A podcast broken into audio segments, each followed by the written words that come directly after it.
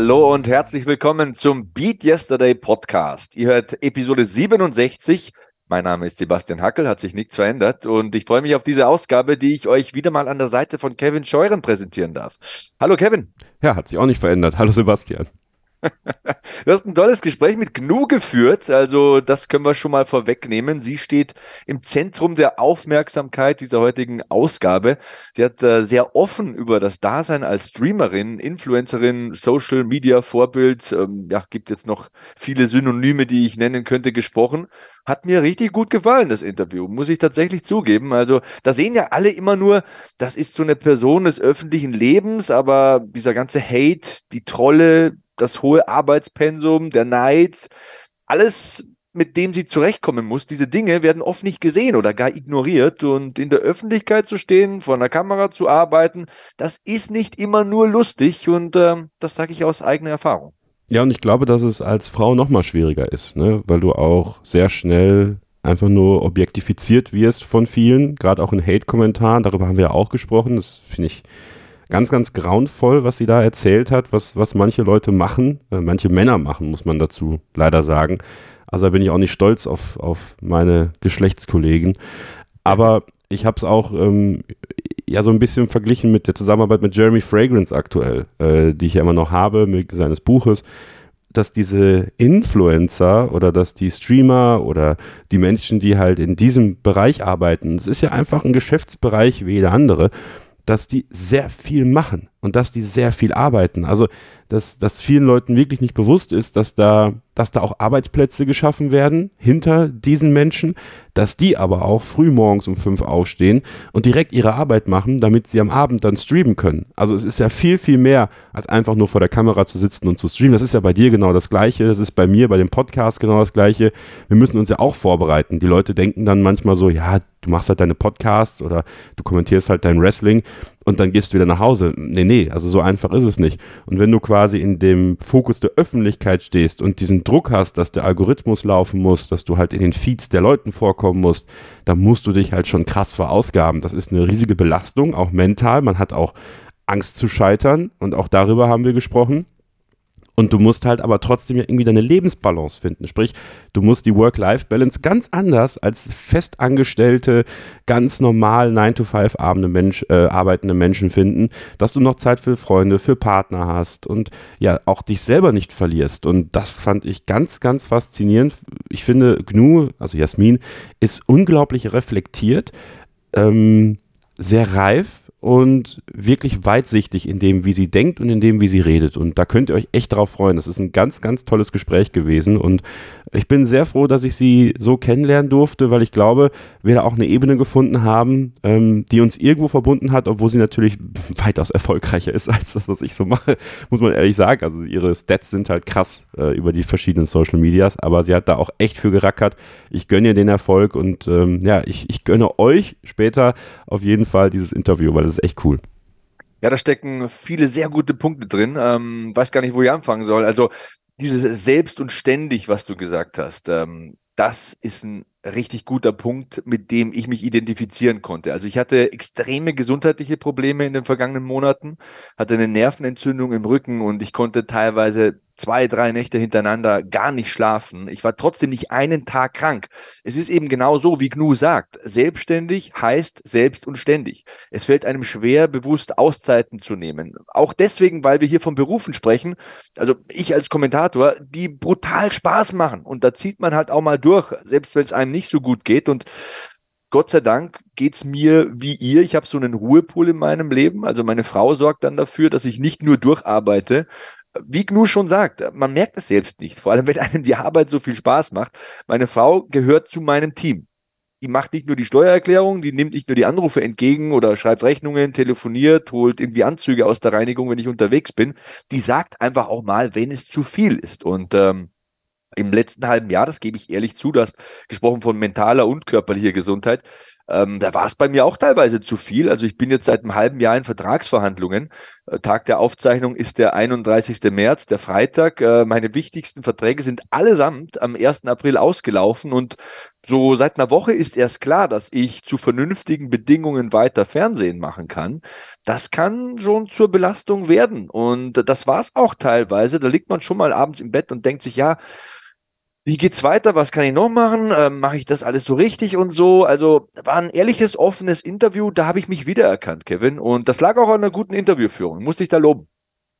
Vielen lieben Dank. Also es sind ja Themen auch, die mich selber beschäftigen. Ja? Also das, äh, wir gehen ja auch sehr offen hier in diesem Podcast mit uns um, mit unserem Seelenleben um und dem, was uns umtreibt und was so passiert. Und deswegen finde ich gerade, wenn ich so Gäste habe, wo ich mich sehr gut reinversetzen kann, ich glaube, dass, dass sich dann automatisch so ein Flow ergibt, der, ich hoffe, für euch da draußen auch so angenehm ist und dass ihr, dass ihr das spüren könnt, was für Themen uns in Anführungsstrichen dann so umgetrieben haben und das vielleicht aber auch auf euer Leben irgendwo ähm, zurückführen könnt. Also das war wirklich, wirklich cool und ja, die, die Zweifel, ähm, die schlaflosen Nächte, die, die Sorgen, die man hat, die, die, gehören dazu, wenn man, wenn man selbstständig ist auch. Aber es gibt auch dann genau diese richtig guten Momente, wo man weiß, okay, man kann jetzt frei sein, man kann jetzt wirklich dann Gas geben.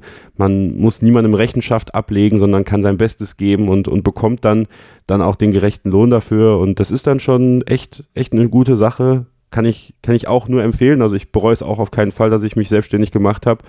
Klar, ne, auch ich habe Zweifel, auch ich habe schlaflose Nächte, das hast du ja auch gerade gesagt und das ist halt einfach so. Aber wenn du dann so Momente hast wie hier im Podcast, äh, in verschiedenen anderen Formaten, die ich machen darf und das möchte ich immer weiter aufbauen, dann ist das, ist das einfach etwas, was einem auch sehr viel zurückgibt, auch durch eine Community. Und da hat GNU natürlich auch drüber gesprochen, dass äh, viele in der Community sich dann auch dagegen stellen, wenn halt äh, Menschen irgendwelche Hasskommentare schicken oder irgendwie Mist bauen mit dem Content, den man macht. Und das fand ich auch ganz schön. Und ja, das baut man dann auf. Du kennst es ja auch. Du hast ja auch eine starke Community hinter dir, ganz persönlich, aber hinter, hinter WWE natürlich steckt ja auch eine große, auch wir hier im Podcast haben eine schöne Community, die sich, die sich zusammengetan hat und diesen Podcast, die Idee dahinter feiert. Und ja, so kann man sich peu à peu seine Sachen aufbauen und ja, trotzdem die, die Schattenseiten sozusagen nicht verdecken. Und ähm, ja, da bin ich echt froh, dass das GNU da auch so offen war.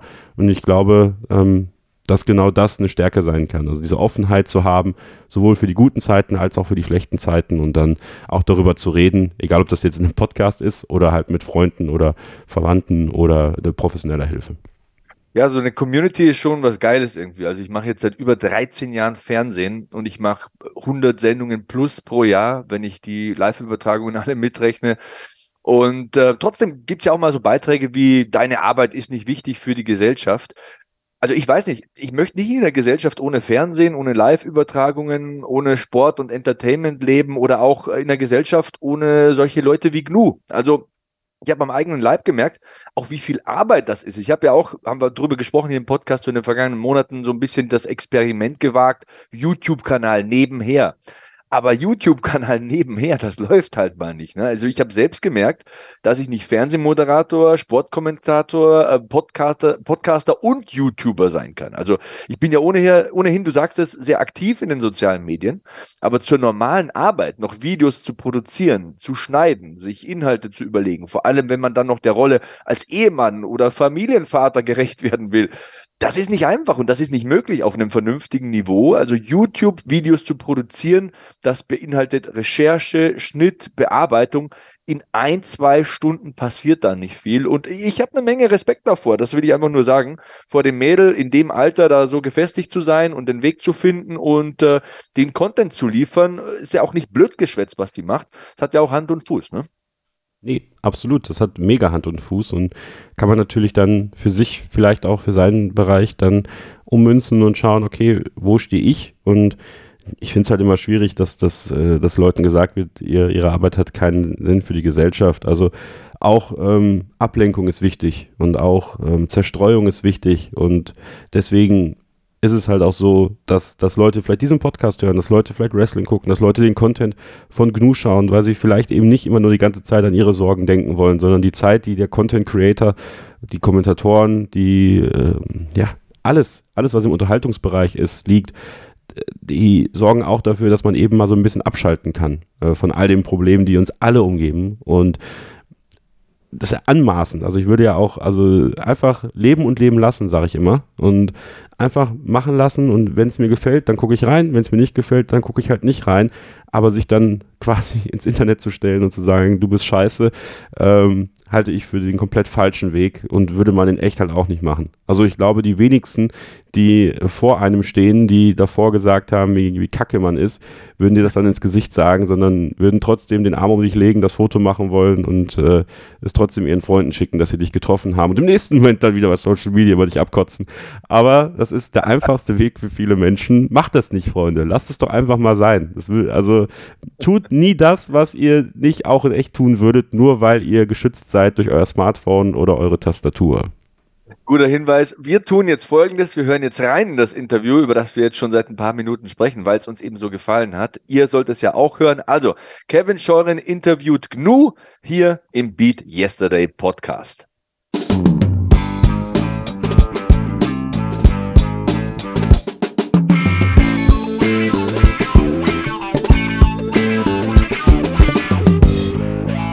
Ich freue mich heute sehr im Beat Yesterday Podcast. Im, Im, Englischen würde man sagen, eine Trailblazerin hier bei uns zu haben. Eine, die den Weg für viele weibliche YouTube-Gamerinnen, Twitch-Streamerinnen gelegt hat. Eine, ja, die sich durch vieles durchgekämpft hat und jetzt die erste YouTube-Streamerin ist, die eine Million Abonnenten, ja, diese Schallmauer eigentlich durchbrochen hat. Und ich freue mich sehr, dass sie heute da ist. Das Gnu ist da. Hallo Jasmin.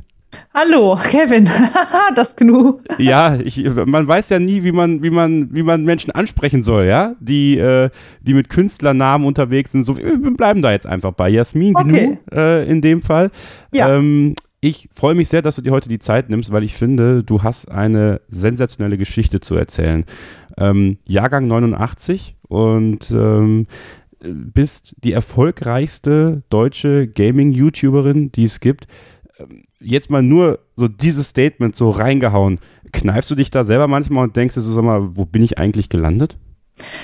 Ja, also diese ganze Zeit wirkt sehr surreal und ich glaube, wenn das irgendwann mal alles vorbei ist, dann merkt man das erst, weil man ist ja die ganze Zeit am Arbeiten und am Schaffen und neue Meilensteine irgendwie zu erreichen und dann bekommt man das teilweise gar nicht so mit. Ähm, aber wenn ich so zurückdenke, 2015, wo ich angefangen habe, das hätte ich halt niemals geglaubt.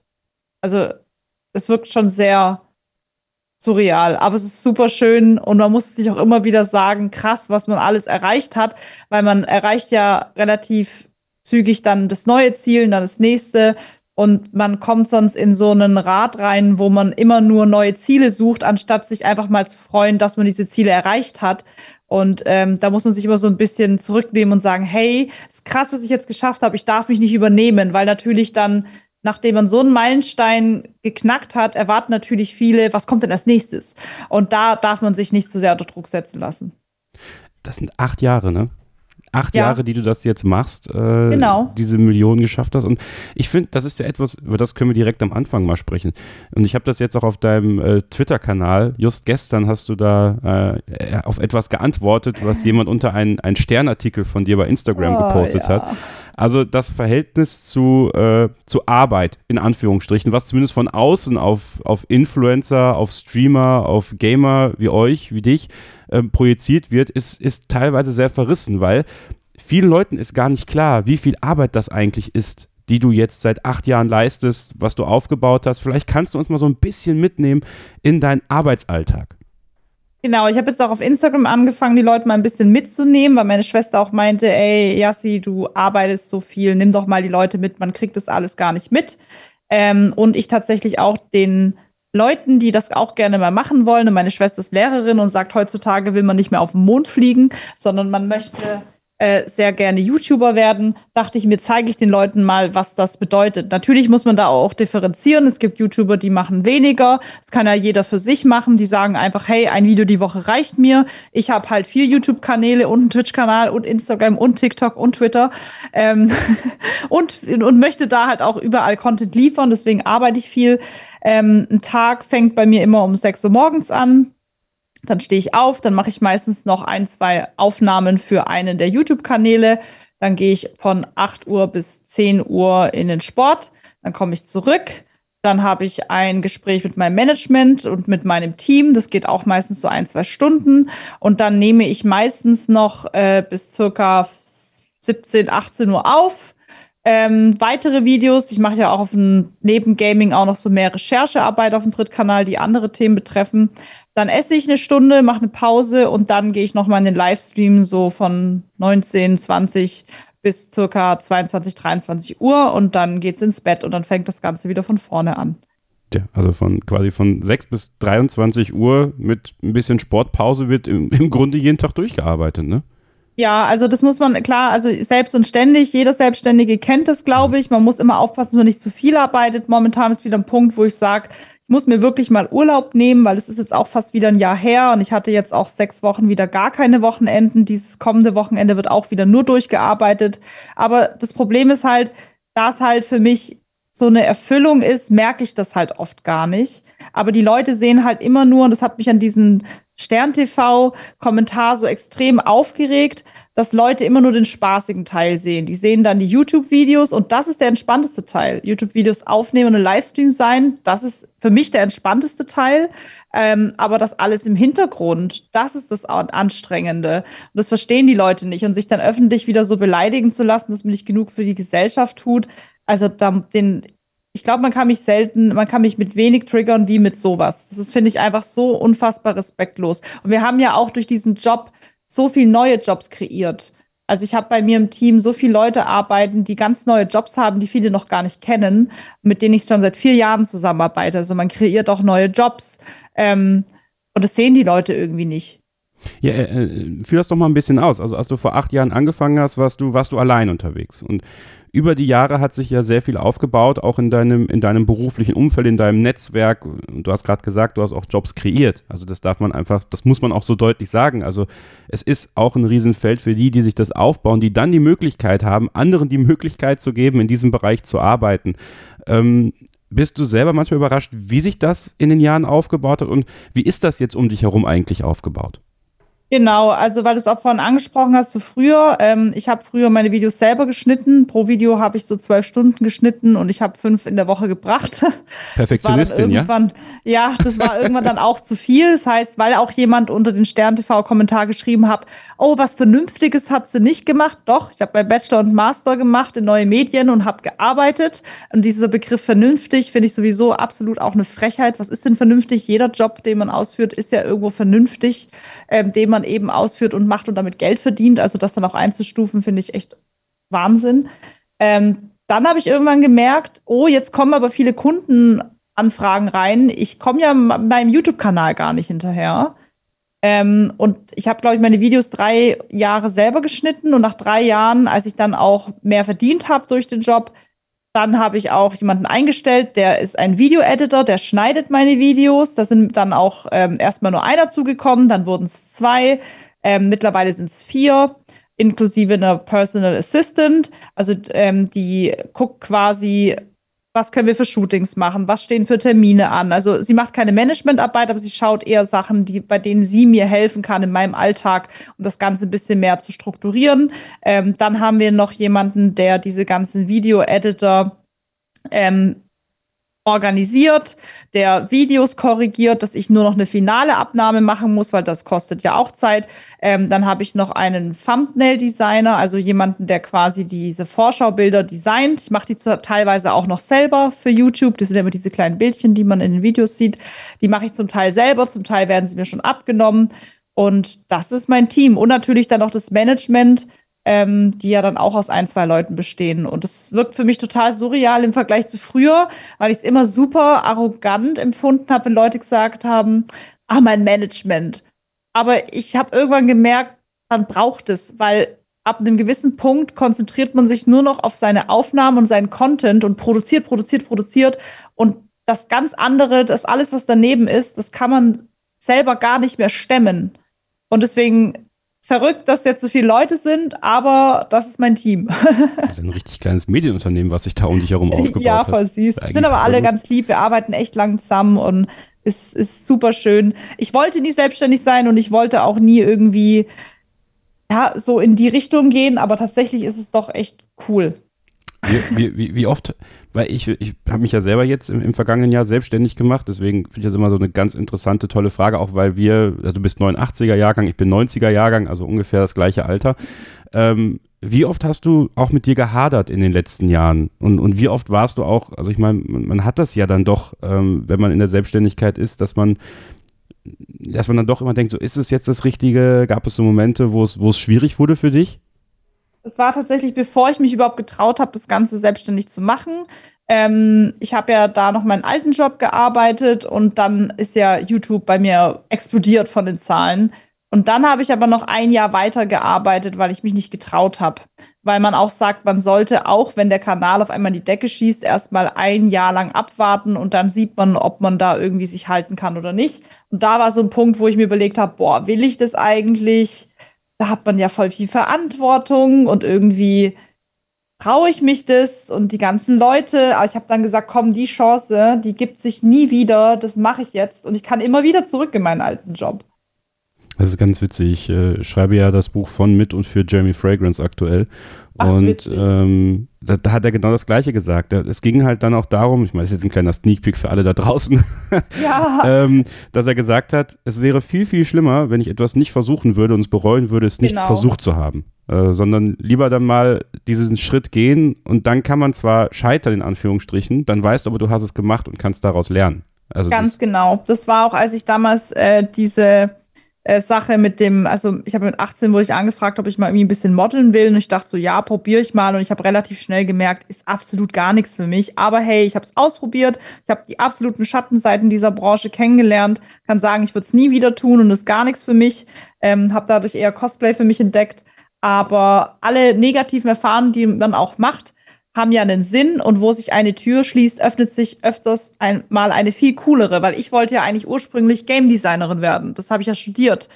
Und ich weiß noch, als ich damals auf eine Website gegangen bin ähm, und wollte mich bei einer Gaming-Firma bewerben und ich war jetzt nicht die Beste. Ne? Es gab natürlich Leute, die deutlich besser waren im Programmieren und Animieren und Modellieren als ich. Und dann gehe ich auf diese Website und dann steht dran, bewerben Sie sich nur, wenn Sie, die, wenn Sie zu einer oder äh, wenn Sie einer der Besten sind. Und ich habe die Seite direkt geschlossen. und dann hat sich ein paar Wochen später halt das mit YouTube ergeben. Und da dachte ich, eigentlich hat sich eine Tür für mich geschlossen, für die ich die, die ganze Zeit und auf die ich die ganze Zeit hingearbeitet habe. Aber es hat sich eine viel coolere Tür dann geöffnet. Und trotzdem stellt man sich so die Frage, mit welchem Ziel gehen Menschen an sowas ran? Also als du angefangen hast mit YouTube, ähm, ja. Du bist ja jetzt sicherlich nicht mit dem Ziel, obwohl vielleicht ja schon. Also vielleicht hattest du das Ziel, die Millionen irgendwann zu knacken. Also wie, wie hat sich deine, deine Zielsetzung von damals, äh, wie sah sie damals aus, als du begonnen hast? Damals, vor acht Jahren, wie das an, wie das, mhm. wir eine ganz andere Zeit gehabt hätten, aber 2015 ist ja noch gar nicht so weit weg. Und dann irgendwie doch schon. Ähm, und, und wie hat sich das dann verändert, verschoben über die Jahre? Genau, also ich habe ja ursprünglich den Kanal gegründet, weil ich bei den Gaming-Firmen, bei denen ich mich bewerben wollte, sagen wollte, schaut mal, ich äh, spiele schon sehr lange Spiele, ich kenne mich mit den Spielen aus, ähm, ich beschäftige mich sehr viel damit. Das war eigentlich so die Ursprungsidee, habe aber schnell gemerkt, aus dem Hobby wurde schnell für mich irgendwie mehr.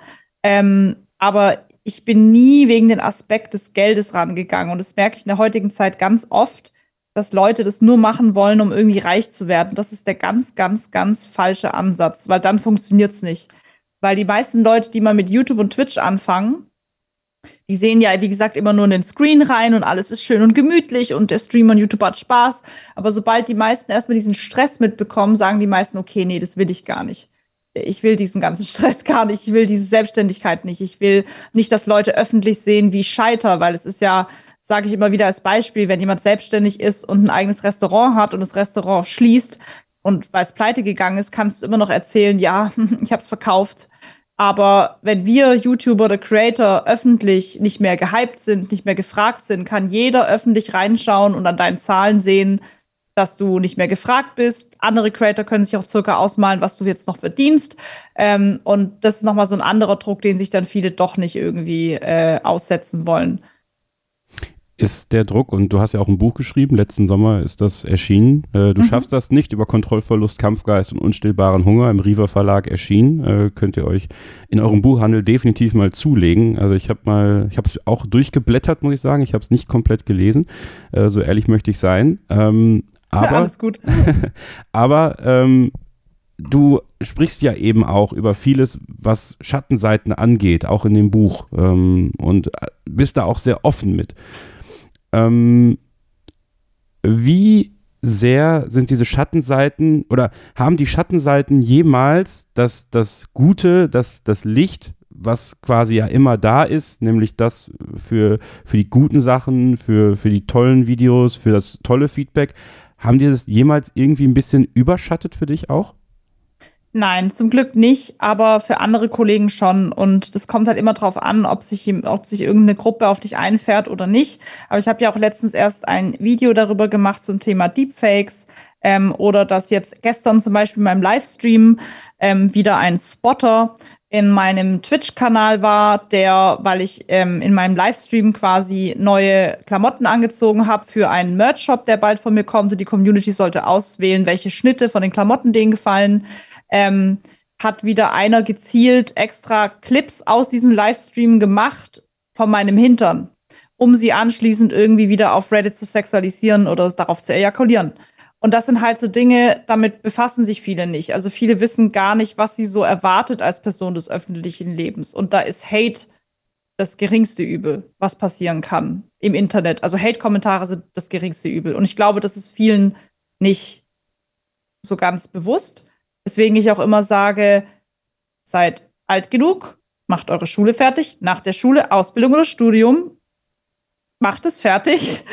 Und dann fangt damit an, weil ich glaube, einige würden danach sagen, wenn sie das alles miterleben und wir als Creator kommunizieren das halt nie an die Öffentlichkeit, weil wir ja nicht diese ganzen Leute und Trolle, die zuschauen, befeuern wollen, ähm, ist es tatsächlich gut, wenn man sich da erstmal langsam rantastet lass uns mal bei diesem Thema der Sexualisierung bleiben, weil ich finde, das ist ähm, ein ganz, ganz wichtiges Thema, über das wir sprechen müssen. Ähm, einfach weil ich es widerlich finde, muss ich sagen. Ja. Ähm, wir hatten hier im Beat Yesterday Podcast vor ein paar Monaten äh, Kati Karenina zu Gast.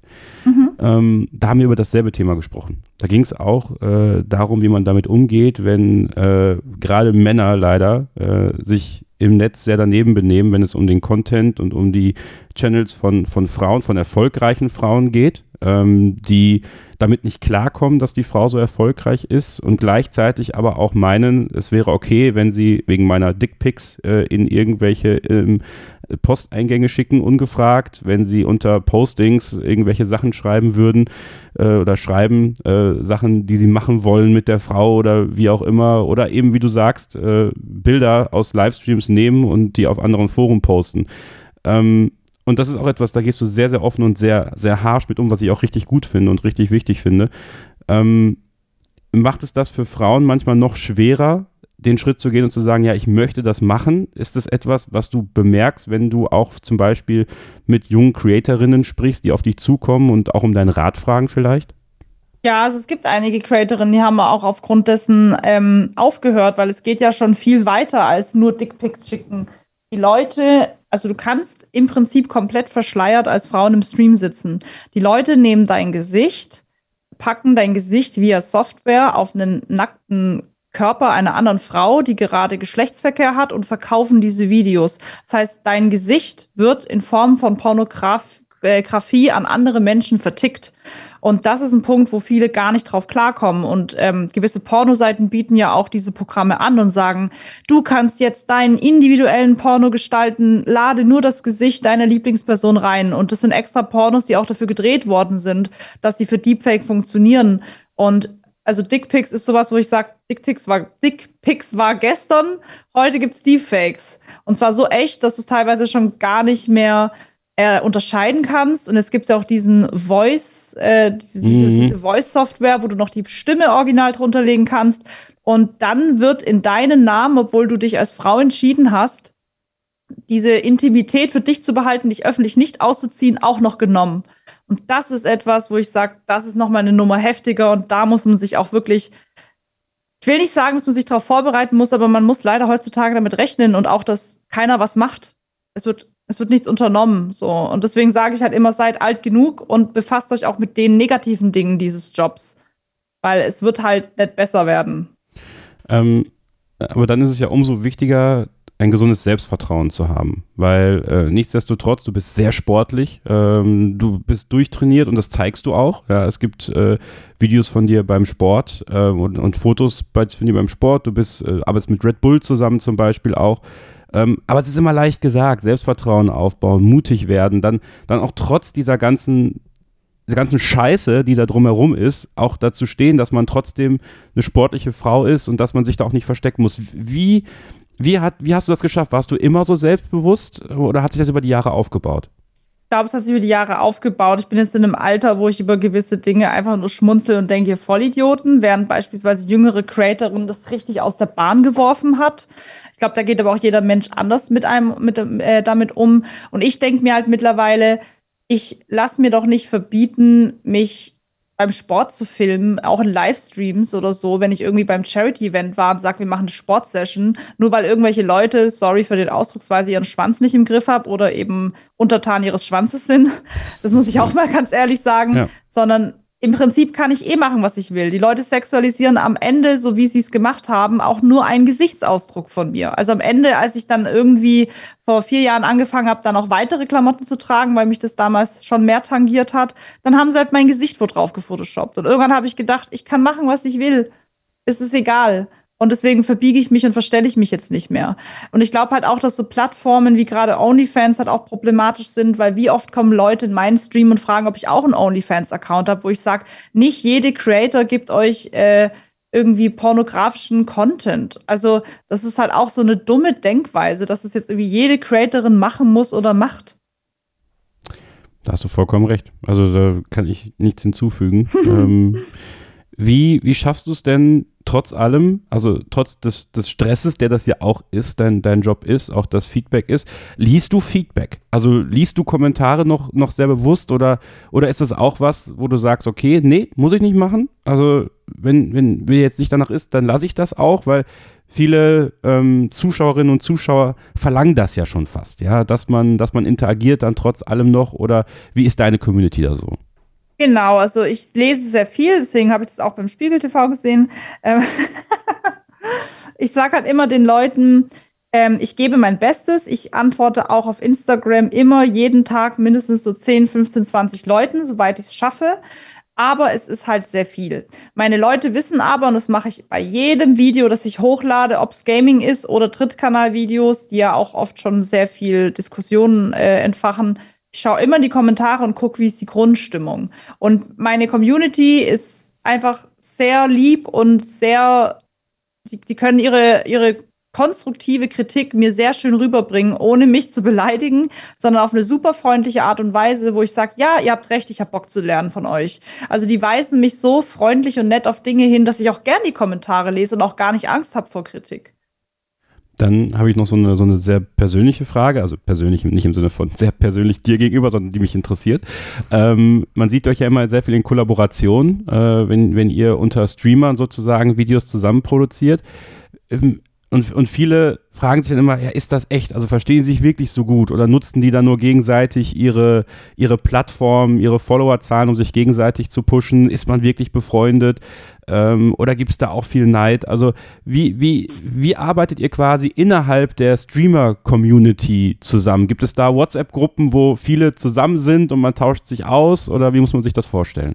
Genau, also ich kann da nur von mir sprechen ähm, und das ist auch ein Privileg, was ich mir dann auch irgendwo erarbeitet habe. Ich muss zum Glück nicht mehr mit Leuten irgendwie was machen, auf die ich keine Lust habe und das habe ich auch nie gemacht.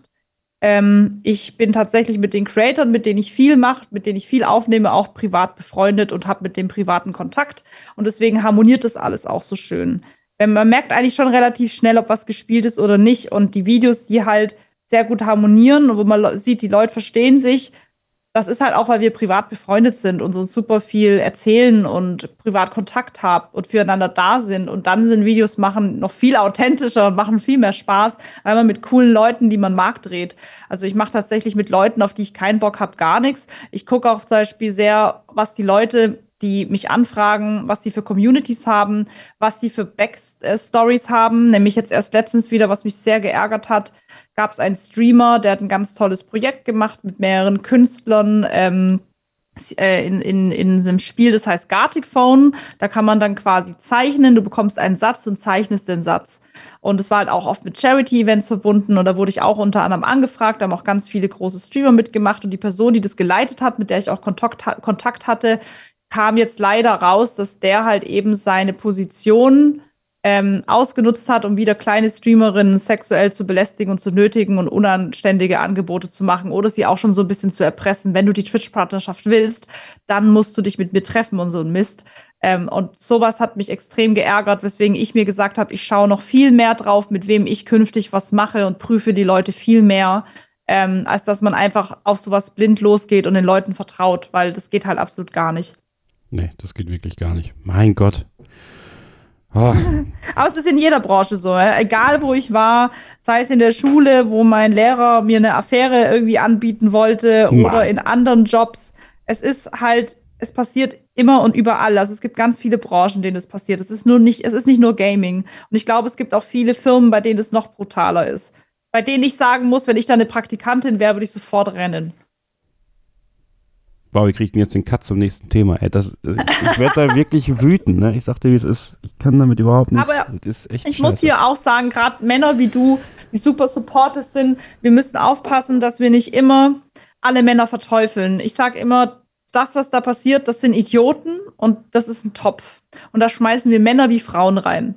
Welches Geschlecht da jetzt mehr vertreten ist, komplett egal. Es gibt zum Beispiel auch männliche Kollegen von mir, die von ihren Chefinnen sexuell belästigt worden sind. Also man darf nicht immer die Männer verteufeln. Die Männer sind super supportive. Also auch mir gegenüber im Gaming habe ich so viele Leute, die mich supporten. Wenn einer irgendein scheiß Wort sagt, dann attackieren die den. das, das ist gut. Das ist gut. Da muss man auch, muss man auch mal zusammenhalten in dem Moment. Ja. Ähm, lass uns über, über deine Beat Yesterday-Geschichte sprechen dann. Ähm, mhm. wir, wir, der Beat Yesterday, das bedeutet jeden Tag ein bisschen besser werden, jeden Tag an sich arbeiten, jeden Tag auch optimieren, auch mal zulassen, dass man sich nicht optimieren kann an einem Tag. Ja, also das ist ja, ist ja ganz wichtig, dass es nicht jeden Tag nur nach vorne gehen kann, sondern wir alle haben Tage, an denen es auch mal einen Schritt nach hinten geht. Aber was ist deine persönliche Beat Yesterday-Story? Also wenn du jetzt so auf deine Laufbahn blickst in den letzten acht Jahren, ähm, wo würdest du sagen, das ist so das so, boah, da habe ich Beat Yesterday richtig gelebt. Also eigentlich war das gerade da, wo ähm, YouTube einen harten Cut gemacht hat, was Content angeht von anderen Creatoren, weil es war sehr sexualisierter Content, der kam auch teilweise von Amerika, in Deutschland wurde der nachgemacht. Und irgendwann hat YouTube gesagt, jetzt reicht's ähm, jetzt wollen wir das nicht mehr. Wir machen jetzt eure Videos erstmal alle gelb. Das heißt, unsere Videos wurden alle demonetarisiert und wir mussten erstmal wieder den Algorithmus lernen, dass er uns vertrauen kann, dass wir unsere Videos richtig einstufen, dass sie werbefreundlich sind. Und das hat meinen Kanal in meiner absoluten Hype-Phase komplett zerstört. Und da war ich ja auch an einem Level, wo ich so viel gearbeitet habe, wo ich echt gedacht habe, ich kann nicht mehr, ich kann nicht mehr, ich kann nicht mehr. Und da hatte ich tatsächlich dann dieses Feeling von, ich werde jetzt jeden Tag mich mehr zusammenreißen und das wieder ganz langsam Stück für Stück angehen. Aber ich denke jetzt nicht in die Zukunft. Ich mache jetzt wirklich Tag für Tag, Stück für Stück, langsam. Und auch wenn ich einen Rückfall habe und sage, ich habe keinen Bock mehr und ein Video schon wieder gelb, egal, der nächste Tag wird besser. Und da hat es mir zum Beispiel beruflich voll geholfen.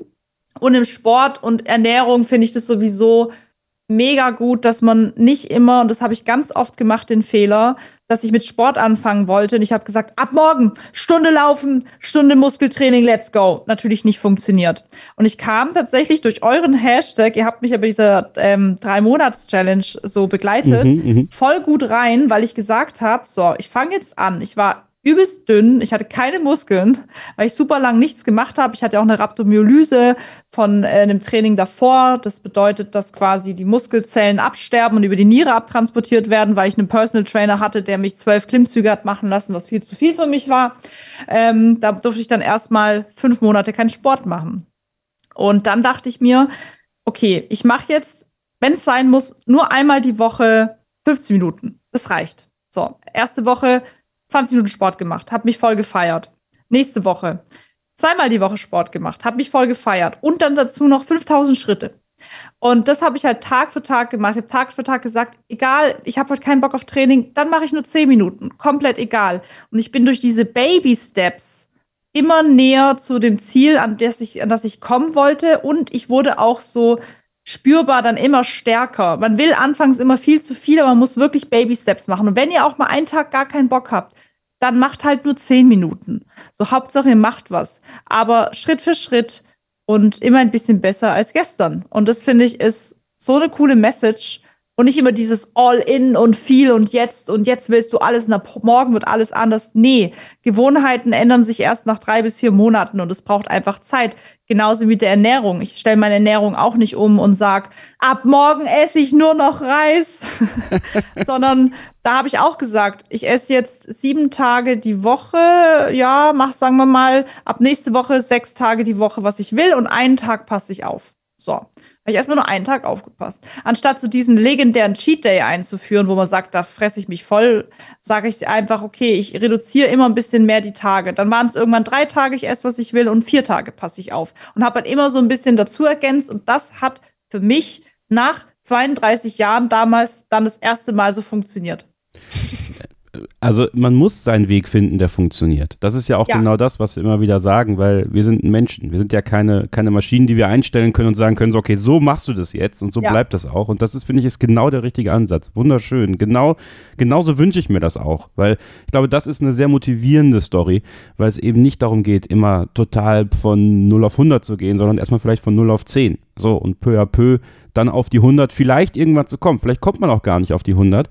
Aber ähm, das, das hilft ja trotzdem ungemein. Also Sport zu machen hilft ungemein, das ist ja, ist ja nachweislich belegt. Es hilft dem Selbstvertrauen, es hilft auch den Selbstwert, das Selbstwertgefühl. Das sind ja nochmal zwei verschiedene Sachen. Wie hat Bewegung und Fitness dein Selbstvertrauen und deinen Selbstwert vielleicht auch gesteigert? Ähm, tatsächlich sehr und vor allem ist es mir auch immer wichtig, wir sehen ja in Social Media immer nur die Macher, die Sportlichen, die Schlanken, die Tollen. Und das verleitet uns oft dass wir es auch wollen und schnell und so best so schnell wie es geht und jetzt und warum schaffe ich es nicht? Die Leute machen halt auch schon jahrelang Sport und benutzen Photoshop und Co. Ich weiß es nicht. Aber ich habe tatsächlich mit Sport angefangen, weil mein Rücken wehgetan hat.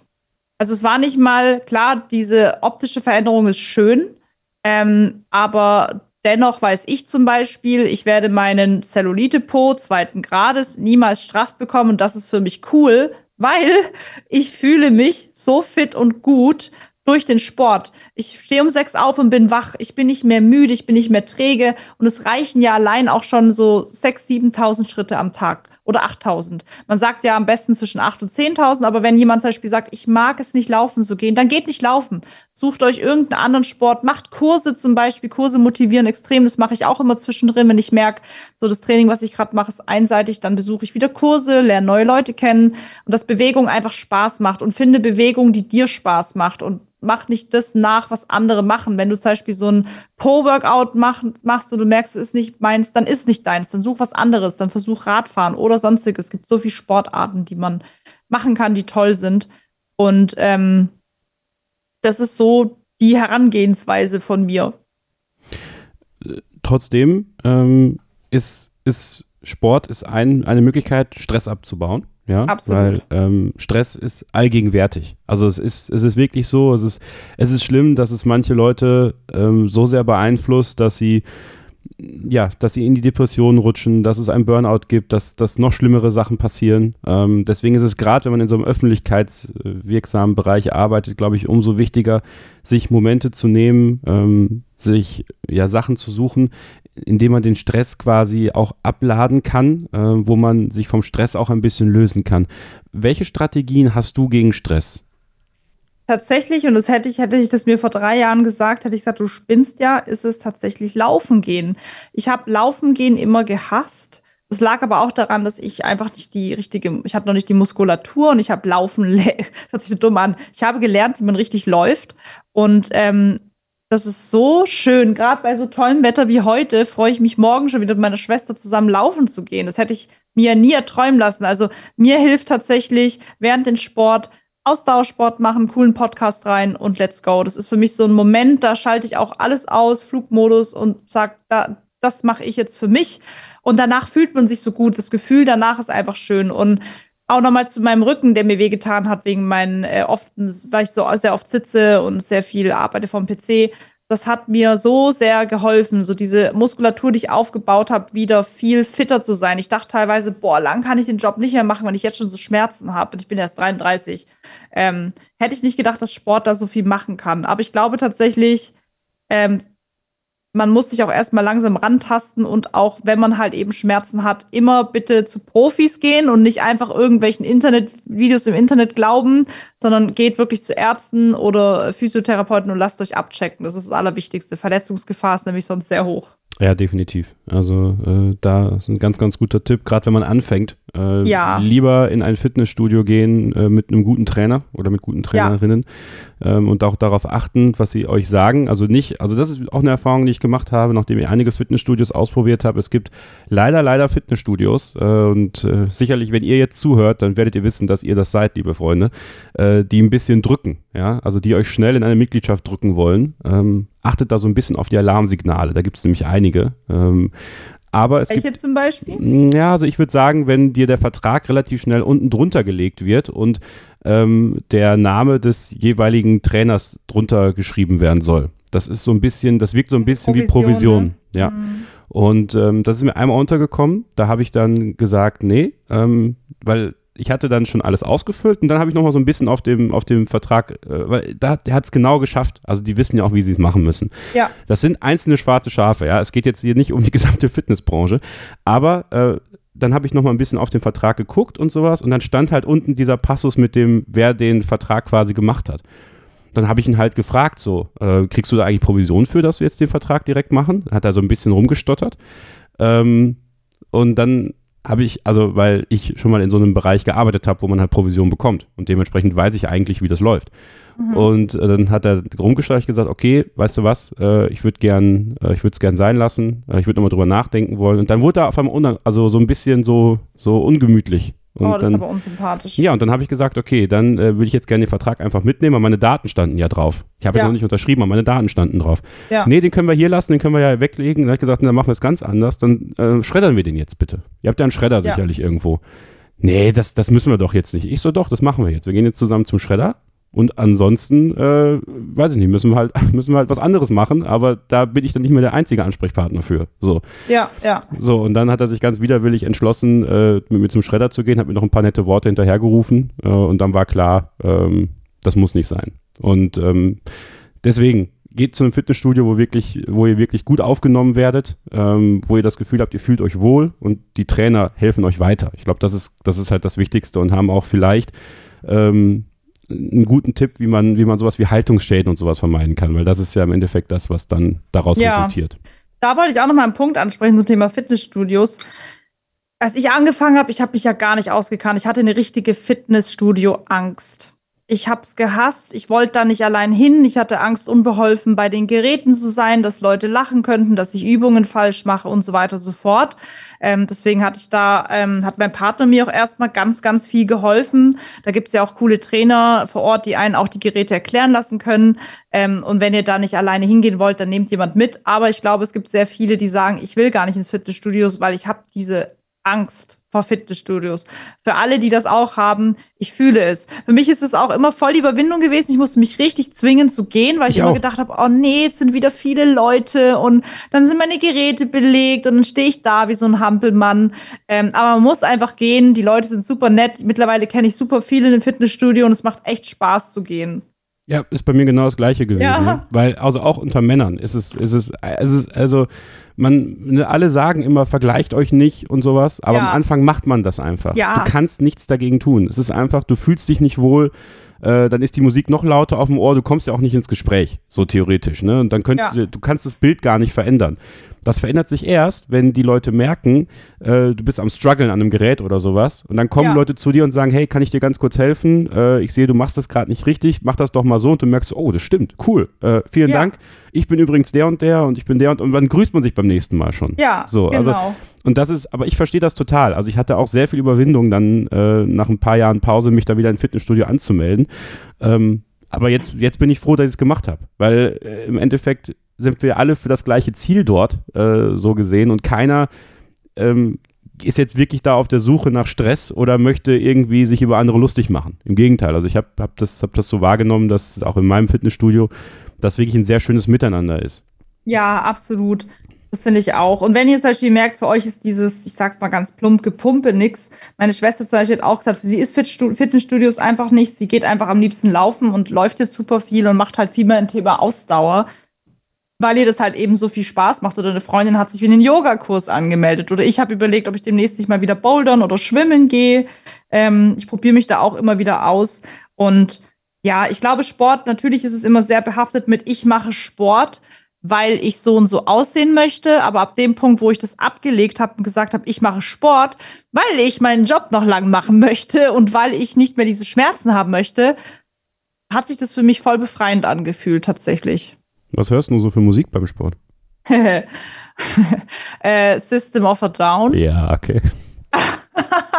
Unter anderem, wenn ich nicht Podcasts höre, ähm, ich höre unfassbar viel Musik aus Game, aus Spielen. Also es gibt ja in vielen Spielen, zum Beispiel Devil May Cry, gibt es ja dann auch Bands und dann suche ich mir die raus oder Silent Hill oder Resident Evil oder also es ist wirklich eine schizophrene Playlist, wo ich immer gucke, dass die Leute nicht irgendwie hören, was ich da gerade höre. Also es muss schon knallen dann, ja? Ja, schon. Aber meistens höre ich tatsächlich echt einfach nur einen Podcast. So ganz entspannt, während ich das mache. Ähm, dann ist ja noch eine interessante Frage. Also wir haben jetzt Sport, wir haben Stressbewältigung. So, und du hast ja ganz zu Beginn mal deinen Tagesalltag skizziert, ja. Also wenn wir jetzt mal wirklich so die reine Zeit, die dann noch übrig bleibt für dich und für deinen Partner vielleicht auch, für euch, äh, dann noch übrig bleibt, wie schwer ist das dann manchmal zu kombinieren? Oder gibt es da noch Tage, wo du sagst, so, okay, nee, jetzt ist quasi Zeit für mich und, und wie, wie strukturierst du auch die Zeit für dich dann? Genau, also ich habe halt Dienstag, Donnerstags so eingerichtet, dass es abends einfach keine Streams gibt die verbringe ich da mit meinem Partner. Ähm, Wochenenden ist halt gerade schwer, aber er hat halt auch einen übelst krass anstrengenden Job, weswegen er halt auch so super oft viel arbeitet, ähm, dass er das einfach von Anfang an gewohnt ist. Und ich glaube, es ist sehr wichtig, dass man von Anfang an gewohnt ist, wie viel der andere arbeitet. Ähm, mein Partner ist halt Arzt, der ist plastischer Chirurg und mein Papa ist auch Arzt. Und meine Mutter meinte noch, als ich mit meinem Partner zusammengekommen bin, oh Gott, richte dich schon mal drauf ein, dass du sehr lang und sehr oft allein bist. und ich so, okay, passt mir, ich arbeite eh den ganzen Tag. Und mein Ex-Partner zum Beispiel, da habe ich mit YouTube angefangen, der hatte echt ein Problem damit, weil er mich eben aus einer Zeit kannte, wo ich einen normalen Job hatte. Normaler Job. Als ich noch nicht selbstständig war und gemerkt hat, okay, ich habe halt dann um 17, 18 Uhr aus und abends steht nichts an. Und dann habe ich mit YouTube angefangen, in Kombination mit meinem Job, mit meinem alten. Und der hat ein Problem damit, weil er gemerkt hat, wie wenig Zeit ich nur noch hatte. Bei meinem jetzigen Partner, der wusste halt, worauf er sich einlässt. Und genauso wusste ich es auch bei ihm. Deswegen, wir gucken schon, dass wir uns die Wochenende Zeit nehmen ähm, oder dass wir zum Beispiel ähm, jetzt schon alle Urlaube fürs Jahr durchgeplant haben. Wir haben Verständnis füreinander, wir haben stressige Jobs, aber wir gucken natürlich auch, dass wir die Zeit haben. Gerade zum Beispiel lernt er noch ähm, nebenbei für eine Handchirurgieprüfung. Er macht jetzt den Handchirurg noch nebenbei. Das heißt, er kommt jetzt halt auch nach Hause und lernt. Aber das weiß ich. Das dauert jetzt halt noch zwei Wochen und dann ist es vorbei. Also ich glaube, da muss man viel kommunizieren, viel Verständnis haben, aber sich auch wirklich Zeit nehmen, die man dann auch mal wirklich füreinander hat. Dass man zum Beispiel so Zeremonien ein, äh, äh zusammen macht, dass wir sagen, wenn er nach Hause kommt, kochen wir erstmal zusammen und essen. Und dann kann jeder seinen Stuff erledigen. Aber wir sprechen halt immer unsere Wochen ab am Sonntag. Wie sieht deine Woche aus? Wie sieht meine? Wann hast du Dienst? Wann habe ich Streams? Wann bin ich wieder auf Geschäftsreise? Und da passen wir uns dann quasi an. Aber ein langer Prozess. Das ist schön. Ja, das ist ein langer Prozess. Also meine langjährige Beziehung, elf Jahre insgesamt, ist, ist daran zerbrochen im Endeffekt. Weil halt, du so viel äh, gearbeitet hast? Ja, oder? ja, ja. Also weil eben bei mir dann auch die Selbstständigkeit anfing und ich sehr viel am Wochenende gearbeitet mm, habe. Ja, das ist halt das, ne? Und sie hatte einen geregelten Job, sag ich mal, ja. äh, unter der Woche und am Wochenende sollte halt dann die Zeit füreinander sein. Nur das Problem ja. ist, also ich mache halt viel mit der Formel 1 und ähm, die ist halt am Wochenende. Das ja. ist halt echt blöd, weil die Wochenenden sind dann halt total zerrupft. Ja, und deswegen ja, voll. irgendwann war dann auch, ne, natürlich denkst du halt irgendwann nach, so mit 32, 33, so irgendwann möchtest du ja auch mal in Richtung Familie denken. Ja. Ähm, ich weiß nicht, wie es bei euch ist, aber ähm, das, das ist ja ein Thema, was nun mal, was nun mal da ist und, und äh, dann war das halt nicht mehr möglich. So. Ja, genau. Und, also es ist, äh, ja, also es, es, es, ja. es, nagt immer noch an mir, also ja. bin ich ganz ehrlich aber es ist halt, äh, es ist halt eine Entscheidung, die ich respektieren muss, weil im Endeffekt ähm, ist ja mein Weg, beziehungsweise ich habe ja hart dafür gearbeitet, dass ich jetzt diesen Weg gehen kann. Ähm, und, ja, und es bringt ja auch nichts, ja. wenn ihr zusammen seid und du sagst dann ein Leben lang, hätte ich doch nur. nur wegen dir habe ich mich beruflich nicht, äh, bin ich nicht erfüllt. So, das ist ja dann auch wieder was, was dann zwischen einen steht. Ja, genau. Und die andere Seite ja auch, ne? Also das ist ja auch, ähm, ja. ja deswegen, also ich kann das, ich kann das sehr gut nachvollziehen und äh, ja, schön, dass du da auch da deine Erfahrungen mit uns teilst. Ähm, teilen ist ein gutes Stichwort. Ähm, mit der, mit deiner Garmin Smartwatch teilst du ja auch jetzt sehr viel Zeit, muss man sagen. Ja, äh, die ist mir angewachsen. Ja, ich, also kann ich verstehen. Also so eine, so eine Garmin Smartwatch, die, die kann einem schon sehr ans Handgelenk wachsen, weil sie ja. einfach extreme eine extreme Informationsvielfalt hat und es macht einfach total viel Spaß, mit der zu arbeiten. Also wie wichtig ist die Uhr für dich? Welche Uhr benutzt du eigentlich und, und welche Werte beobachtest du genau? Also ich habe die Garmin Venue 2 Plus und ich dachte noch so anfangs, boah, weil ich habe damals auch meine Bachelorarbeit über so ähm, massives Selbsttracking gemacht und dachte so, werde ich jetzt auch ein Tracking-Opfer. Aber in dem Fall ist es tatsächlich was, was mich, was mir echt geholfen hat. Also gerade zum Beispiel ich habe dann erst bemerkt, wie kacke mein Schlaf eigentlich ist, wie oft ich gestresst bin, wie oft die Uhr sagt, chill doch mal. Wo ich wirklich sagen muss, stimmt, ich bin gerade massiv gestresst, ähm, dass die Uhr mich dran erinnert, hey, geh mal wieder ein paar Schritte, weil ich sitze halt hier immer zu Hause.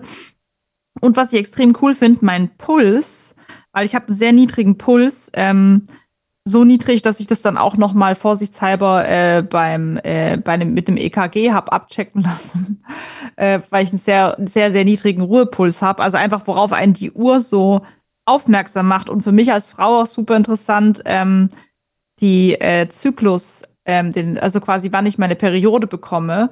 Und da habe ich dann eigentlich erst gemerkt, wie unregelmäßig ich die habe, weil die Uhr erinnert dich. Eigentlich müsste es jetzt in vier fünf Tagen soweit sein eigentlich müsste es heute soweit sein. Ich so, okay, ich warte, ich warte. Hm, fünf Tage später. Verdammt, bin ich schwanger? Nee, ich krieg einfach meine Tage nicht. Und das habe ich dann halt auch mal abklären lassen, weil ich bin 33 ähm, und bin dann auch zum Frauenarzt, habe gesagt, machen Sie mal bitte eine Hormontherapie und alles, dass ich einfach mal weiß, ist alles in Ordnung. Könnte es eine Endometriose sein, was auch immer.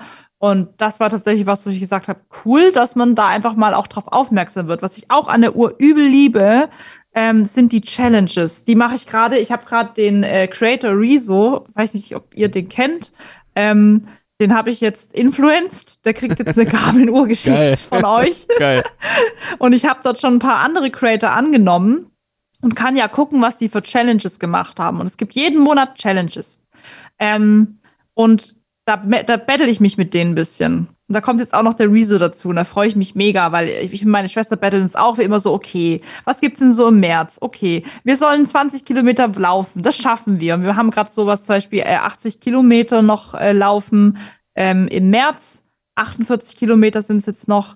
Äh, das sind so Sachen, die nehmen wir an und haben halt immer Bock, weil die Uhr, das hat auch meine Schwester gesagt, die belohnt einen immer so. Und du siehst immer, deine Bestzeiten. Also durch die Uhr siehst du auch, dein Pace war besser, das war besser, du hast dich verbessert und das macht so Bock. Tut mir leid, dass ich so im Redefluss bin, aber. Dafür, dafür ist dieser ich, Podcast da, ja? Ich finde es so cool einfach und es motiviert auch diese Challenges. Du kannst ja auch eigene Challenges machen, Leute herausfordern. Finde ich super cute. Ich habe auch die, die Waage dazu, da wiege ich mich einmal die Woche. Die verfasst dann einfach alle meine Werte und äh, das trage ich da alles fleißig ein. Aber ich finde das total cool, dass du so jemanden wie Rezo dann auch dazu begeistern konntest, das zu machen. ja. Also man weiß ja auch, dass er jetzt auch nicht der unbedingt sportlichste auf der Welt ist. Ja, gerade allerdings schon. Der macht gerade sehr viel Sport. Ähm, und deswegen dachte ich mir, hol dir die und dann betteln wir uns. Finde ich gut. Finde ich gut. Ja, so kann man die Leute motivieren. Es ist ja. halt, es ist halt nicht nur ein Spielzeug, es hilft tatsächlich. Und äh, ja, also ihr wisst jetzt, welche Uhr Jasmin trägt. Vielleicht ist die auch was für euch. Dann schaut auf jeden Fall mal garmin.de vorbei. Lohnt sich. Äh, wir kommen langsam dem Ende entgegen, liebe Jasmin. Aber ja. ich äh, möchte dich nicht entlassen, ohne, ja, wenn jetzt jemand zuhört, nach Tipps zu fragen, wie kann man eigentlich deinen Weg gehen? Also nicht komplett deinen Weg, weil dein Weg ist einzigartig, jeder Weg ist einzigartig. Aber wenn jetzt, ähm, wenn jetzt Leute zuhören, die sich auch überlegt haben, boah, sowas wie, wie Streaming oder Gaming finde ich total gut, wie kann ich sowas anfangen? Hast du so ein, so ein paar Tipps, die ersten Sachen, die man so beachten sollte, wenn man loslegt? Was sollte man haben? Ähm, womit sollte man starten? Wie sollte man es angehen? Genau, also Wichtig ist natürlich an Equipment, dass ihr erstmal, es reicht komplett eine Webcam. Da gibt es von Logitech ganz gute. Ich habe zum Beispiel mein Starter-Setup war eigentlich Logitech Headset, Logitech Cam, ein äh, PC, ein Bildschirm. Es muss nicht mal PC sein. Ihr könnt auch einfach irgendwie eine Playstation an, Ja, es muss schon ein PC sein, weil ihr braucht auch die Open Broadcast Software, um dann zu streamen, das Ganze aufzunehmen. Könnt aber auch eine Playstation dranhängen. Es muss kein Rechner am Anfang mit einer krassen Leistung sein. Also es muss auch kein krasses Setup am Anfang sein. Da gibt es so viel coole Alternativen. Da hat zum Beispiel auch gerade Logitech eine Kollektion rausgebracht, wo auch ähm, die Mikros gar nicht so teuer sind. Da gibt es dann verschiedene Varianten. Da gibt es super, super viele coole Sachen. Wichtig ist einfach anfangen. Wenn ihr euch anfangs unwohl fühlt, äh, gerade im Livestream, fragt Freunde, ob sie mit euch spielen, dass ihr anfangs nicht allein seid. Vielleicht auch die erste YouTube-Aufnahme mit jemandem zusammen machen und einfach anfangen. Also sich trauen, anfangen, ähm, kreativ sein und vor allem auch konstant sein. Also es bringt nichts, wenn man einmal im Jahr was hochlädt. Also man muss schon wirklich immer hochladen, immer konstant sein. Aber vergesst euer normales Leben dabei nicht und äh, vernachlässigt eure Arbeit, eure Job, äh, eure Arbeit oder eure Ausbildung, was auch immer ihr dann macht oder euer Studium und eure Freunde nicht zu sehr dafür. Seht es erstmal nur als Hobby an und guckt erstmal ein Jahr mindestens, ob das überhaupt was für euch ist. Ich würde es immer erstmal ein Jahr durchziehen, um zu gucken, könnte ich mir das jetzt noch die nächsten zehn Jahre vorstellen. Ähm, das sind so die Tipps, die ich geben würde. Einfach anfangen, nicht zu viel nachdenken, auch wenn man sich nicht traut. Ich weiß, man schämt sich, weil dann gucken die, die, äh, bei mir war es die Studienkollegen, schauen alle deinen Kanal an und lachen dich aus und machen sich wirklich witzig. Heute schreiben sie mich an, weil sie gepusht werden wollen. Also deswegen lasst euch da nichts sagen, macht euer Ding. Und selbst wenn es nichts wird, Leute, ihr könnt immer sagen, okay, abgehakt, nichts für mich ausprobiert. Next. Mega. Und ich beende jedes Interview, wenn ich es alleine führe, mit, äh, mit dem Thema Dankbarkeit. Und äh, ich äh, mache das immer so, dass ich tatsächlich mir jeden Morgen, wenn ich aufstehe, drei Sachen sage, für die ich gerade dankbar bin. Und damit in den Tag starte. Klingt immer so ein bisschen esoterisch, tut aber sehr gut. Also kann ich euch auch nur empfehlen. Was sind so drei Sachen, für die du gerade dankbar bist? Dass ich dieses Leben leben darf, dass ich so eine tolle Familie habe, die immer hinter mir war und dass wir alle gesund sind. Viel besser kannst du so ein Interview nicht beenden, Jasmin. ja, Gesundheit ist das Wichtigste. Das stimmt, das stimmt. Sowohl mental als auch physisch, Freunde. Also Absolut. Also achtet da drauf, redet mit den Leuten, äh, wenn euch was bedrückt. Ähm, das muss nicht eine Psychologin oder ein Psychologe sein, sondern das können auch Freunde sein. Wichtig ist, dass ihr drüber redet. Ähm, denn ja, auch in der Streamer, ähm, in der Streamer-Community gibt es leider immer wieder Fälle, dass äh, nicht darüber gesprochen wird. Und ähm, also Flobby ist ja einer der der aktuell bekannteren Fälle, der ähm, leider zu früh verstorben ist und deswegen. Ja, schlimm. Es ist wirklich schlimm. Also es ist, äh, es hat mich sehr getroffen und deswegen, äh, das bezieht sich aber nicht nur auf Streamer, sondern auch auf euer ganzes Leben. Das sage ich ja auch hier immer wieder im Podcast. Wenn ihr Hilfe braucht, holt euch Hilfe, bevor ja. es zu spät ist. Ja. Liebe Jasmin, äh, wir werden alle deine Social Media Kanäle über deinen Linktree einfach mal verlinken in den Show Notes. Da musst du jetzt nicht alles runterrattern, was du alles so machst. Ach, danke. Ich bedanke mich ganz, ganz herzlich bei dir. Es hat mir extrem viel Spaß gemacht, dich erstens mal so kennenzulernen. Ähm, ich habe mich total gefreut, als klar Ebenso, war, danke. dass du hier in diesem Podcast kommst und Wer weiß, vielleicht äh, hören wir uns ja irgendwann nochmal wieder. Hast ja einige spannende Sachen jetzt in den nächsten Monaten, die anstehen für dich noch, ne? Ja, auf jeden Fall. Da kommt noch einiges. Seid gespannt. Und ihr bleibt bitte jetzt dran, denn der Beat Yesterday Podcast geht nach einer kurzen Pause weiter.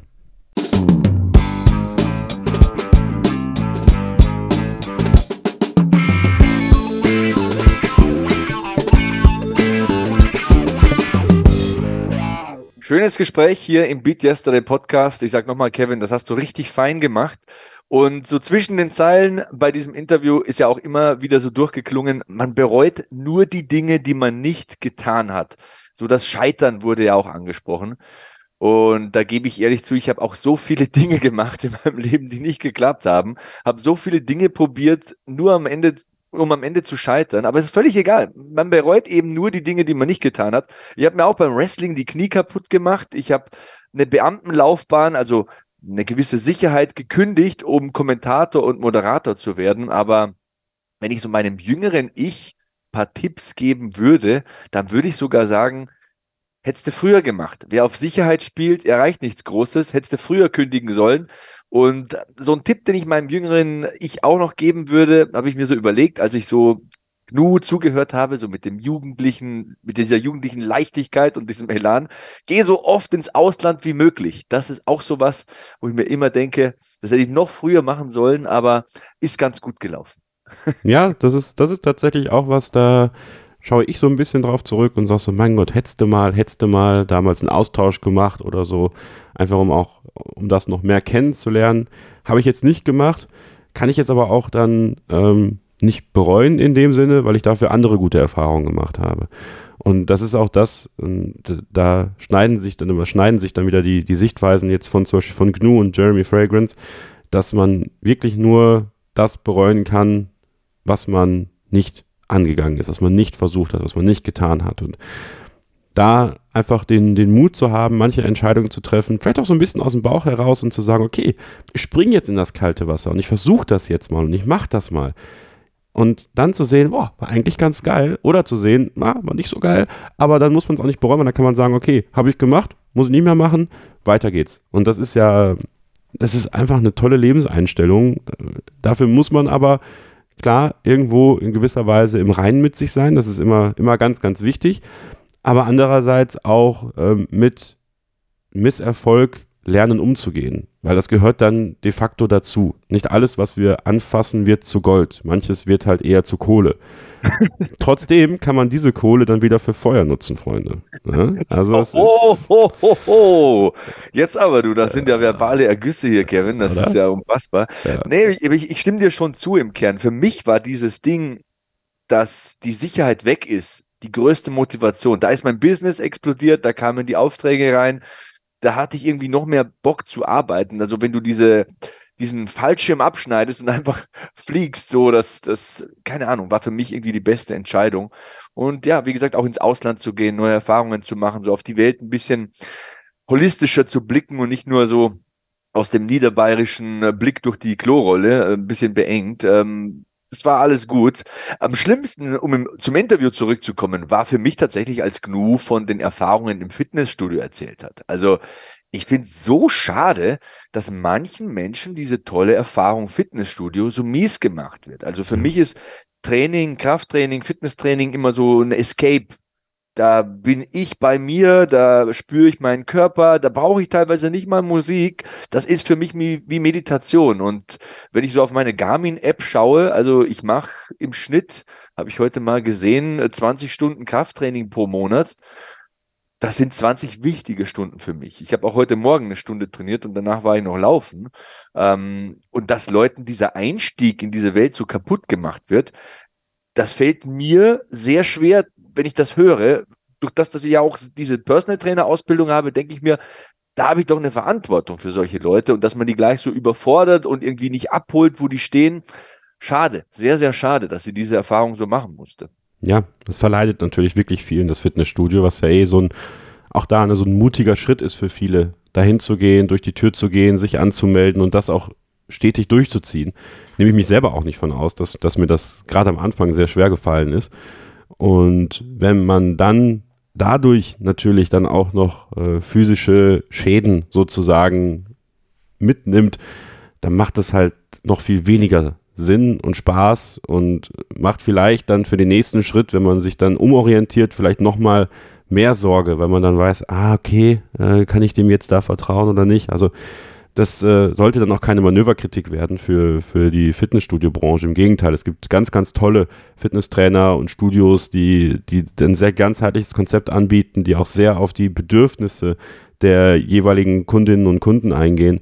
Aber wie überall im Leben, es gibt halt leider äh, die schwarzen Schafe und wenn man an ein schwarzes Schaf gerät, dann, dann kann das auch schon schwierig werden, aber es ist ja schön zu sehen, dass das GNU da sich nochmal äh, umorientiert hat und gesagt hat, okay, ne, das ist nicht die, die einzige, die erste Erfahrung, sondern es gibt auch bessere Erfahrungen und ihre eigenen dann auch immer weitergemacht hat und Deswegen, also wenn ihr äh, Tipps wollt zu, zum Thema Workout, also Sebastian ist ein richtig guter Ratgeber, was das angeht. Ed Sebastian Hackel bei Twitter und bei Instagram. Ähm, da weiß ich, dass er auch sehr, sehr gerne auf diese Fragen antwortet. Ist natürlich immer schwierig in der Ferndiagnose, aber äh, wenn ihr da eine Frage habt, dann könnt ihr sie auf jeden Fall vertrauensvoll an Sebastian stellen. Habe ich auch schon einige Male gemacht und, und immer wertvolle Antworten bekommen.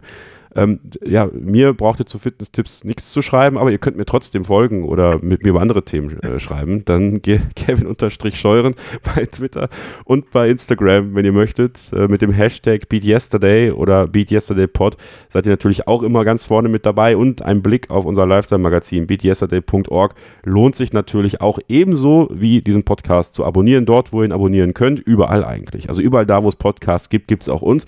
Und wenn ihr Bock habt, dann lasst doch gerne auch eine kleine Rezension da. Ihr könnt bei Spotify zum Beispiel auch jetzt direkt Feedback auf diese Folge geben. Also was hat euch gefallen, was hat euch nicht gefallen, wenn ihr uns über Spotify hört, bewerten und gerne auch Feedback zur Ausgabe dalassen. Oder bei Apple Podcast könnt ihr uns auch bewerten und eine Rezension schreiben. Also es gibt viele Möglichkeiten, mit uns in Kontakt zu treten und äh, zu vielen Themen auch mit uns zu quatschen.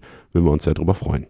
Ja, ihr könnt euch mit uns auf Garmin Connect zum Beispiel noch verbinden. Das wäre noch eine Möglichkeit, um die Community hier zu stärken. Kevin hat es gesagt, schaut auf dem Lifestyle-Magazin vorbei. BeatYesterday.org ist die Adresse für coole Artikel rund um Sport, Ernährung, Active Lifestyle. Also wirklich stabile Themen am Start. Zum Thema Eisbaden habe ich wieder was gelesen. Endlich richtig schlafen. Über Nacht zu mehr Gesundheit und Kraft. Ganz, ganz wichtiger Artikel. Dann Challenges. In 40 Tagen den Oberkörper definieren und stärken wie man sich bereit macht für die Laufstrecke, wie man die ersten fünf Kilometer packt und so weiter und so fort. Also da sind auch alle unsere Podcasts am Start. Sehr, sehr stabiles Lifestyle-Portal BeatYesterday.org und äh, Kevin, das war heute wieder mal ein stabiler Podcast. Ich, ich kann es immer gar nicht glauben, wenn ich dann auf die Uhr schaue, wie die Zeit hier verfliegt. Ja, es ist Zeit für uns zu gehen, ja, aber nur für ein paar Wochen, denn wir sind schon bald wieder da, dann mhm. mit Beat Yesterday Podcast Nummer 68. Also auch das rennt ja tatsächlich. Auch das Jahr ist ja schon wieder, äh, ist ja schon wieder voll im Gange und wir sind schon fleißig dabei, den nächsten Gast, männlich, weiblich, divers, für euch hier ranzubringen und euch dann auch im nächsten Monat oder beim nächsten Mal einen richtig guten Podcast zu liefern, der euch hoffentlich Mehrwert bringt. Das ist uns nämlich ganz wichtig. Wenn ihr hier rausgeht und eine Stunde, anderthalb Stunden den Beat Yesterday Podcast gehört habt, seid ihr hoffentlich motiviert, seid reflektiert ähm, und nehmt einfach was mit. Das würde uns am meisten freuen. Das wird uns einfach, das gibt uns das Allermeiste, wenn wir wissen, äh, ihr habt uns beiden Nasen zugehört, aber vor allem natürlich unserem Gast, den wir im Podcast haben und sagt so, boah ja, das war super. es ist ja, du sagst es, so unfassbar krass, ne? Es ist das erste Quartal jetzt vorbei. Also es ist so vorbeigerauscht. Gut, ich war auch gut beschäftigt, wie gesagt, mit ein bisschen gesundheitlichen Problemen, was ich halt nicht gewohnt bin, weil ich bin ja sonst nie krank. Klopf hier auf Holz. Und ähm, ja, auch diesen ganzen Verhandlungen oder so. Aber wenn ich die nächsten Tage schon wieder sehe, jetzt ist heute Freitag, ich packe jetzt gleich den Koffer, ich bin dann Samstag, Sonntag in Köln bei dieser WrestleMania Watch Party, die ich moderiere. Dann habe ich Montag, Mittwoch, Donnerstag in München Aufzeichnungen bei Pro7. Dazwischen, das hast du ja auch gesagt, muss man ein bisschen vorbereiten. Dann nehme ich den Dienstag her. Und dann hat meine Frau einen schönen Kurzurlaub gebucht. Ähm, Freitag, Samstag, Sonntag, Montag. Über Ostern bin ich am Aachensee, Kevin. Und da kannst du dann schönen Ausblick auf den Aachensee sehen auf Social Media, auf meinem Instagram-Kanal. Das mache ich, das macht ihr bitte auch. Ja, und ich würde sagen, Sebastian, wir machen den Laden dicht für heute. Danke für eine schöne Ausgabe. Danke euch fürs Zuhören. Und wie immer gilt eins: Stay hungry, stay positive and beat yesterday.